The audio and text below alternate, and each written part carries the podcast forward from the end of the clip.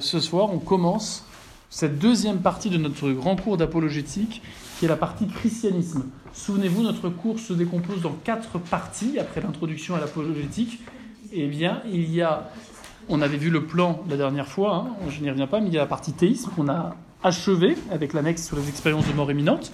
Nous allons voir à présent la partie christianisme, et il restera deux autres parties, la partie catholicisme, montrer que euh, l'Église catholique est bien celle fondée par Jésus, elle est donc bien euh, voulue euh, par Dieu, et elle est donc bien vraie. Et puis on verra enfin une partie qui aurait sa place en fait dans la partie catholicisme, mais que pour des raisons de pédagogie j'ai préféré mettre à part, la partie traditionnalisme, montrer que on a des raisons objectives quand on est catholique d'être attaché eh bien, au catéchisme traditionnel, à une liturgie expressive euh, de la foi en la réalité du sacrifice euh, non sanglant rendu présent à chaque messe et de la euh, présence réelle sous apparence du pain et du sacerdoce du prêtre. Donc ces quatre parties, nous les, nous les verrons sur à peu près trois ans. nous terminons cette première année en commençant la partie christianisme, donc la deuxième partie de notre cours, avec ce chapitre introductif que j'ai intitulé Le Dieu de la raison a-t-il pu se révéler? On a quitté la partie théisme avec cette certitude que Dieu existe, et nous savons que ce n'est pas une question de foi, c'est une question de raison. N'importe qui de bonne volonté qui prend le temps un peu de réfléchir peut arriver à être convaincu de cette démonstration de l'existence de Dieu euh, que nous avions fait à la suite d'Aristote et de Saint Thomas. Dieu donc existe, la question est de savoir aujourd'hui s'il a pu se révéler ce qu'on peut dire, c'est que ce qu'on nous avons fait avant nous sera d'une grande aide pour discerner euh, quelle est, euh, s'il y en a une, euh, la religion révélée. Vous savez que le mot religion vient du mot religere, ce qui nous relie à Dieu. Si Dieu n'existe pas, il n'y aurait pas de religion. Donc il faut d'abord eh étudier la question de l'existence de Dieu. Maintenant que nous savons que Dieu existe, on ne peut pas exclure qu'il ait voulu nous parler et instituer une religion. Ce qui est sûr, c'est que, toutes les religions disent en tout cas les vraies religions, je ne parle pas des philosophies ou des sortes de certaines sagesses païennes, mais toutes les vraies, toutes, celles qui se disent euh, religion au sens strict, eh bien, euh, elles se disent par conséquent révélées de Dieu. Donc on sait que Dieu existe, on sait qu'il a pu effectivement faire une religion. Il y a des religions qui disent qu'elles sont vraies, qu'elles sont vraiment révélées de Dieu, alors il faut savoir si oui ou non Dieu a parlé, et si oui, dans quelle religion, pourquoi on le redira? Parce qu'il ne peut pas y avoir euh, différentes religion qui soit vraie en même temps. Pourquoi? Parce qu'il n'y a qu'un seul Dieu, on l'avait déjà vu. Le polythéisme est quelque chose qui est contraire à la raison, car s'il y a plusieurs dieux, il faut bien qu'il y ait quelque chose qui distingue les dieux les uns des autres, et donc il y en aurait un qui n'aurait pas des choses que l'autre aurait. Donc il y a bien un dieu qui est toujours supérieur, on le voit d'ailleurs dans la mythologie grecque ou romaine. Euh, Zeus ou Jupiter. Donc, euh, à partir du moment où il n'y a qu'un seul Dieu, soit toutes les religions sont fausses, il n'y en a aucune qui sont révélées de Dieu, soit toutes les religions, euh, soit, une religion est vraie et toutes les autres sont fausses. Est-ce que vous comprenez le sens de la démarche? On a démontré que Dieu existe, on veut savoir s'il nous a parlé. Certaines religions disent qu'elles ont été, religions disent qu'elles ont été instituées par Dieu. Or, si Dieu est Dieu, il ne peut pas se contredire et il ne peut pas nous mentir. Donc, soit toutes les religions sont fausses et aucune sont de Dieu et sont toutes des inventions des hommes, soit il n'y a qu'une seule de vraie. Voilà pourquoi on se pose aujourd'hui cette question. Retenons en tout cas, et cela nous aidera justement à éliminer les fausses religions, retenons de notre quête philosophique, euh, fait lors de la précédente euh, partie, euh, que Dieu, non seulement il existe, mais nous savons en plus qu'il est donc une cause incausée qui transcende l'espace et le temps. Autrement dit, c'est un être qui est immatériel, qui n'a pas de corps, qui est pur esprit, qui n'est pas dans un lieu directement, parce que si on n'a pas de corps, on n'est pas dans un lieu, qui n'est pas, euh, dans le temps, et donc qui est éternel. Je rappelle qu'éternel, ça ne veut pas simplement dire qu'il existera toujours ou qu'il a toujours existé, mais ça veut dire plus que ça. Ça veut dire qu'il n'est pas dans le temps parce que il n'a pas en lui de mouvement et donc il ne peut pas changer. Et ne pouvant pas changer, il n'y a pas d'avant et d'après en Dieu. Dieu n'est pas dans le temps. Si tout restait figé, là, plus personne ne bouge, que tout s'arrête, votre circulation sanguine s'arrête, le soleil s'arrête de tourner, ainsi de suite, eh bien, il n'y aurait plus de temps. Parce qu'il n'y aurait plus d'avant et plus d'après. Ce qui fait qu'il y a un avant et un après, c'est qu'il y a un changement. Dieu est parfait, il ne peut rien perdre, il ne peut rien acquérir qu'il n'est pas déjà. Donc il n'y a pas de changement en Dieu. S'il n'y a pas de changement en Dieu, il n'y a donc pas de temps en Dieu. Donc Dieu est éternel, il est hors du temps.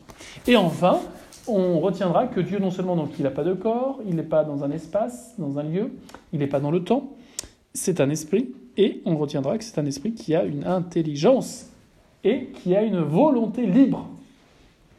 Hein? Pourquoi? Parce que s'il est tout puissant, de façon à pouvoir faire quelque chose à partir de rien, on avait vu qu'il fallait justifier l'apparition des êtres qu'on voit sur cette terre par un premier être qui a toujours existé. Et c'est par lui que tout le reste existe. Donc cet être-là est tout puissant. Par sa propre force, il fait exister tout ce qui n'est pas lui. Donc on sait que cet être-là, s'il est tout puissant, eh bien il est supérieur à tout ce qui existe et donc il est libre de vouloir ou de ne pas vouloir telle chose. De vouloir telle chose plutôt que telle autre. Donc déjà, on peut éliminer toutes les religions polythéistes. Tous ceux qui pensent qu'il y a plusieurs dieux ou divinités, bah, ce sont des fausses religions. Donc on ne va pas les étudier. Hein ça va nous gagner du temps. Voilà. On va aussi éliminer les panthéistes. Dieu c'est le monde, Dieu c'est la matière, Dieu c'est l'univers, Dieu c'est toi, Dieu c'est moi, Dieu c'est nous. Ça, on élimine. Dieu c'est la planète. Vous rigolez, mais aujourd'hui, même dans l'Église catholique, il y a des regains de paganisme où on voudrait nous faire vénérer, voire adorer la planète sous des visages de déesse Terre. En disant que la Terre, la planète est notre mère. Ça n'a pas de sens. Nous ne sommes pas panthéistes, car nous savons par notre raison qu'il est impossible que le monde soit Dieu. Pourquoi? Parce que le monde n'arrête pas de changer et que quand on change, c'est pour perdre ou avoir quelque chose qu'on n'avait pas déjà. Donc c'est quand on est imparfait. Si on est parfait, on ne change pas. Vous comprenez? Le monde change, or ce qui change est imparfait, donc le monde n'est pas parfait, donc le monde n'est pas Dieu. Voilà la réponse que nous faisons aux panthéistes.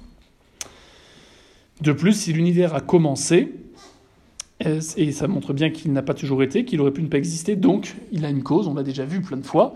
S'il a donc une cause, il n'est pas Dieu, hein, puisqu'il dépend d'un autre.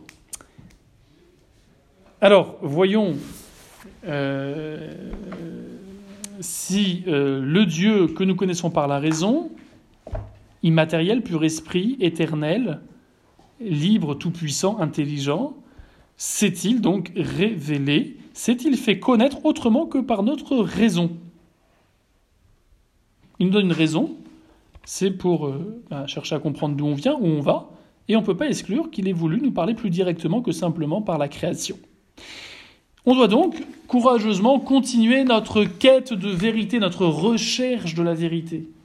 Nous savons que Dieu existe, nous savons qu'il a pu nous parler, il nous faut aller de l'avant pour savoir si de fait il a vraiment parlé aux hommes autrement que par la création. Ce que nous savons, c'est qu'aucune des religions qui contredirait ce que la raison dit sur qui est Dieu, à savoir un être euh, euh, nécessaire, absolument euh, parfait, transcendant, créateur, eh bien, tout ce qui contredirait cela, eh bien, on est sûr que ce ne serait pas la religion du vrai Dieu, parce que ce ne serait pas la religion du Dieu que la raison a pu démontrer de façon absolument certaine. Donc on va concentrer notre regard sur bah, les cinq grandes religions qu'on appelle les cinq monothéistes. Hein. Euh, le monothéisme, c'est ce qui s'oppose au polythéisme. Hein. Théo, théo c'est Dieu. Poly, c'est plusieurs. Mono, c'est un seul. D'accord Un mot, euh, voilà, c'est un seul. Donc, euh, ça veut dire quoi On va se contenter de regarder un peu là rapidement les religions qui reconnaissent qu'il n'y a qu'un seul Dieu. Euh, on le redira, hein, il n'y en a que cinq. Si donc il y a une vraie religion, c'est l'une euh, des cinq. Il y a une erreur, j'ai mis trois, mais c'est cinq. Pourquoi Parce que j'ai regroupé les trois religions du christianisme en une seule. Mais c'est une erreur de présentation, donc il euh, faut corriger. Vous mettez non pas trois, mais cinq à la page 3. Donc on peut déjà éliminer de notre étude toutes les religions polythéistes, panthéistes, mais aussi les religions un peu asiatiques qui sont d'ailleurs plus des sagesses, mais qui mettent en scène plusieurs divinités, hindouisme, shintoïsme ou bouddhisme.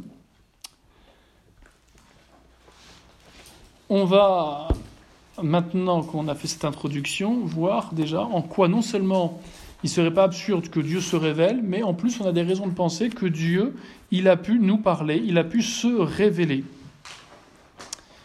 Si jamais ce n'était pas le cas, bah, on sera simplement théiste, on en restera l'existence de Dieu. Si c'est le cas, bah, on, devra se convertir à la religion qu'on aura identifiée comme étant euh, bien révélée par Dieu. Alors qu'est-ce qui fait qu'on peut penser que Dieu s'est vraiment révélé à nous? Euh, Eh bien, euh, c'est le fait que l'homme, c'est à la page 4, a un désir existentiel que Dieu se révèle.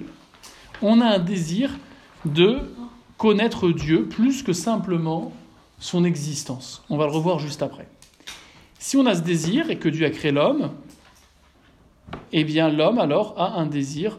Euh, alors le désir que l'homme a de connaître Dieu, autrement que simplement par euh, la création, eh bien ce désir, il vient de Dieu. Donc l'homme a un désir que Dieu se fasse connaître directement, que Dieu se révèle en tout cas, pour savoir qui il est. Dieu crée l'homme, on l'a vu, puisque l'homme ne s'est pas fait tout seul, il faut remonter une première cause. Donc Dieu a créé l'homme avec ce désir qu'il se révèle. Si Dieu ne comble pas ce désir qu'on a de connaître Dieu, de savoir qui il est, et pas simplement qu'il existe, alors il y aurait un espèce d'échec de la création. Dieu met un désir dans l'homme qu'il ne satisfait pas. Or, Dieu ne peut pas être l'auteur d'un échec, car Dieu n'est pas sadique, il ne peut pas être un désir qu'il ne peut pas combler. Et Dieu n'est pas, euh, Dieu n'est pas impuissant ou imparfait, euh, euh, il, il, peut tout à fait combler ce désir. Autrement, il n'est pas Dieu. Donc, il semble que Dieu ait voulu se révéler. Alors, on va reprendre chacune de ces propositions parce que ça paraît forcément évident, mais voilà le raisonnement qu'on va essayer d'expliquer maintenant. Euh, d'abord, bon, la proposition numéro 2 et 5 sont évidentes. Hein. Dieu a créé l'homme, ça on l'a démontré, donc on n'y revient pas. Et la 5, Dieu peut pas être l'auteur d'un échec. Dieu peut pas être responsable d'un désir qui ne serait pas euh, possible. D'une chose qui ne serait pas possible. Vous comprenez? Ce serait soit cruel, ce serait un manque de bonté, ce serait pas Dieu, soit ce serait un manque d'intelligence, de puissance. Et dans ce cas, il manque quelque chose à Dieu. Donc ça, c'est assez clair. La 2 et la 5, c'est assez évident. En revanche, vous me direz, est-ce si vrai que l'homme a vraiment un désir que Dieu se révèle? Ça, on peut peut-être contester ça en disant aujourd'hui, la plupart des gens, ils se moquent bien de savoir qui est Dieu, c'est pas leur problème. Du moment qu'ils ont leur, euh, euh, frigo bien plein, la télévision qui marche, une femme sympathique, euh, leur PlayStation ou leur, je sais pas moi, je ne sais quel jeu vidéo ou sport extrême ou quoi voilà, leur euh, F14 ou je sais pas quoi, eh bien, euh, les gens sont contents et ils ne se posent pas de questions euh, de savoir si non seulement Dieu existe, mais surtout s'il existe, de savoir qui il est.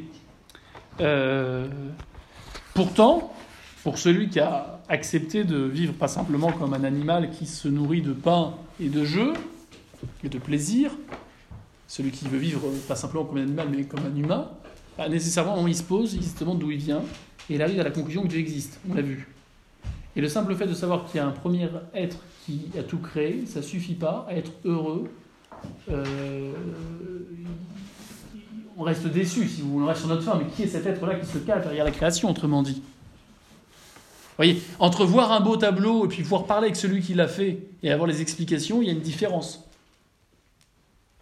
Il y a celui qui est amoureux des tableaux de, euh, de, Raphaël, par exemple, euh, ou des peintures de Michel-Ange, euh, ou des sculptures du Boronimi, bah, ou du Bernin, il va vouloir, si c'est possible, le rencontrer. Et s'il est mort, bah, il va se renseigner dans des, dans des bouquins de qui était, quelle était sa vie, qu'est-ce qu'il a, qu'est-ce qu'il a fait, comment il a peint, comment il a évolué dans ses techniques.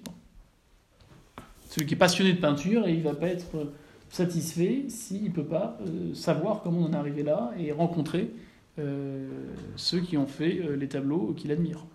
Bon. Mais euh, c'est vrai que vous avez raison. Aujourd'hui, tout homme n'a pas le désir spontané de connaître Dieu. Beaucoup ne savent même pas s'il existe. Peu prennent le temps de la réflexion, de démontrer son existence comme on l'a fait. Mais si on prend le temps de la réflexion et qu'on est sûr qu'il existe comme on l'a fait, de notre démarche, alors nécessairement notre quête de savoir sera pas satisfaite tant qu'on n'aura pas plus d'informations sur qui est ce Dieu. Et en ce sens, oui, il y a une raison qui n'oblige pas, mais qui expliquerait que Dieu ait voulu effectivement nous parler et se révéler. Non seulement c'est pas absurde que Dieu qui est intelligent et qui nous a donné une intelligence veuille se faire connaître à nous plus que simplement par sa création, mais en plus de cela, il y a une raison objective, il y a un indice qui nous fait penser que Dieu a pu réellement parler et se révéler parce que on a ce désir en nous une fois qu'on sait qu'il existe. On verra la suite la prochaine fois prochaine.